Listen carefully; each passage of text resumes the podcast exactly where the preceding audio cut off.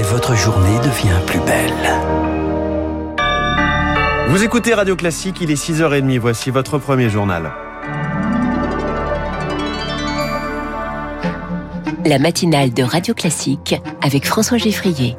Charles Bonner, à la une ce matin, la colère gronde dans les couloirs des hôpitaux. Journée de mobilisation des personnels frappés par deux ans de pandémie, un manque de moyens dénoncé depuis plusieurs années, des conditions de travail dégradées qui poussent près de 40% des infirmiers à réfléchir à quitter l'hôpital public devenu inattractif, Eric Kioch. Des services hospitaliers en flux tendu perpétuel et un manque criant de personnel. L'hôpital est à bout de souffle, se désespère Olivier Milron, membre du collectif Interhôpitaux et cardiologue à l'hôpital Bichat. On a 40% des lits qui sont fermés par manque de personnel. Ça, c'est hors Covid. C'est des situations qui font que euh, le système public de santé de base n'est plus assuré. Le résultat d'une désertion de l'hôpital public par les soignants, un phénomène accentué par la pandémie. Ainsi, rien qu'à la PHP, il y a aujourd'hui 1500 postes vacants en cause des rémunération peu attractive. Christophe Prudhomme, président de l'Association des urgentistes de France. Malgré l'augmentation du Ségur, hein, de la santé, les infirmières françaises restent au 18e rang en termes de rémunération parmi les pays de l'OCDE. C'est-à-dire que leurs collègues mexicaines gagnent plus qu'elles. Les 183 euros nets par mois d'augmentation du Ségur n'ont pas suffi à convaincre les soignants de revenir.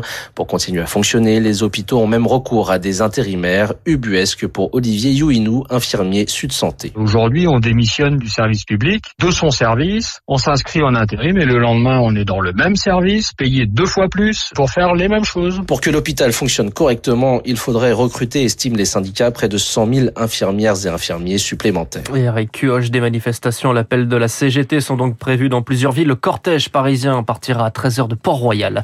Le piquet de grève aux abords du CHU de Pont-à-Pitre, démantelé hier par les forces de l'ordre. La Guadeloupe secouée depuis novembre par un mouvement social démarré avec l'obligation vaccinale des soignants. Une autre manifestation manifestation est prévue ce jeudi, cette fois-ci devant les écoles. Un appel à la grève face au protocole sanitaire imposé dans les établissements. Face à la gronde, Jean Castex annonce des assouplissements. Désormais, quand un cas se déclare dans une classe, les parents pourront venir chercher leurs enfants à la fin de la journée et plus immédiatement. Trois tests sont toujours demandés, mais trois autotests seront suffisants. Un allègement qui ne convainc pas notamment les parents d'élèves, dont la principale fédération, la FCPE, appelle les parents à ne pas déposer leurs enfants ce jeudi en solidarité. Najat Bellas Seine est la coprésidente de la FCPE. Il y a une amélioration logistique et administrative de simplification pour tout le corps, euh, j'allais dire économique, et également pour les parents parce qu'ils continueront d'aller travailler. Pour les élèves, on n'a pas entendu de choses positives parce que qu'on leur mette euh, les, goupillons, j'ai envie de vous dire, dans le nez, euh, dans un laboratoire ou à la maison, enfin, on continue à leur mettre des goupillons dans le nez. Nous, on attendait aussi euh, des mesures euh, par rapport au bien-être des élèves sur la question des capteurs de CO2, sur la mise en sécurité des élèves, des personnels éducatifs. On n'a pas eu un seul mot là-dessus. Les gamins vont continuer à La crise sanitaire au cœur de la campagne présidentielle, tout comme la sécurité. Valérie Pécresse était hier à Argenteuil, en banlieue parisienne, où elle promet de régler le problème des ghettos en 10 ans. De son côté, Emmanuel Macron était à Nice, un déplacement d'un président quasiment candidat qui esquisse son programme sur la sécurité. Augmentation du budget, plus 15 milliards d'euros en 5 ans, doublement du nombre de policiers sur le terrain d'ici 2030.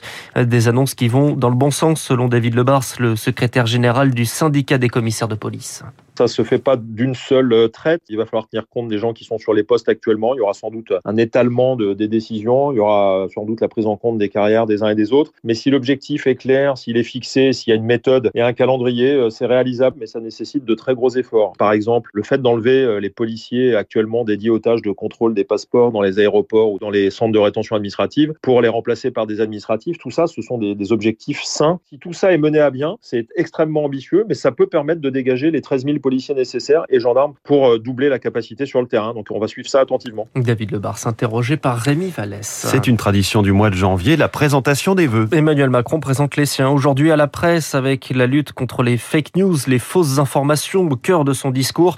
Hier, Eric Zemmour se prêtait à l'exercice face à ses anciens confrères. Le candidat estime que le peuple a raison d'en vouloir aux journalistes. Des vœux également marqués par les grandes lignes de son programme sur l'éducation avec une école idéale inspirée du temps d'avant, Marc Tédé. Premier constat d'Éric Zemmour, le niveau scolaire s'effondre en cause pour lui les pédagogistes et leurs méthodes imposées. On ne transmet pas un savoir, on renonce aux méthodes anciennes, le par cœur, la dictée, la fréquentation des grands textes. On renonce aussi à l'autorité, le maître mot et la bienveillance. On renonce aussi à l'exigence, le maître mot est l'inclusion. L'école serait par ailleurs devenue le lieu d'une propagande qu'il juge intolérable. L'école ne doit plus être le lieu où l'idéologie euh, féministe, LGBT et antiraciste euh, et décoloniale euh, endoctrine nos enfants. S'il est élu, Éric Zemmour envisage un retour aux vieilles méthodes, plus de ministère de l'Éducation nationale, mais de l'instruction publique. Dans le primaire, blues pour tous les élèves, moins d'anglais, mais plus de français et de calcul.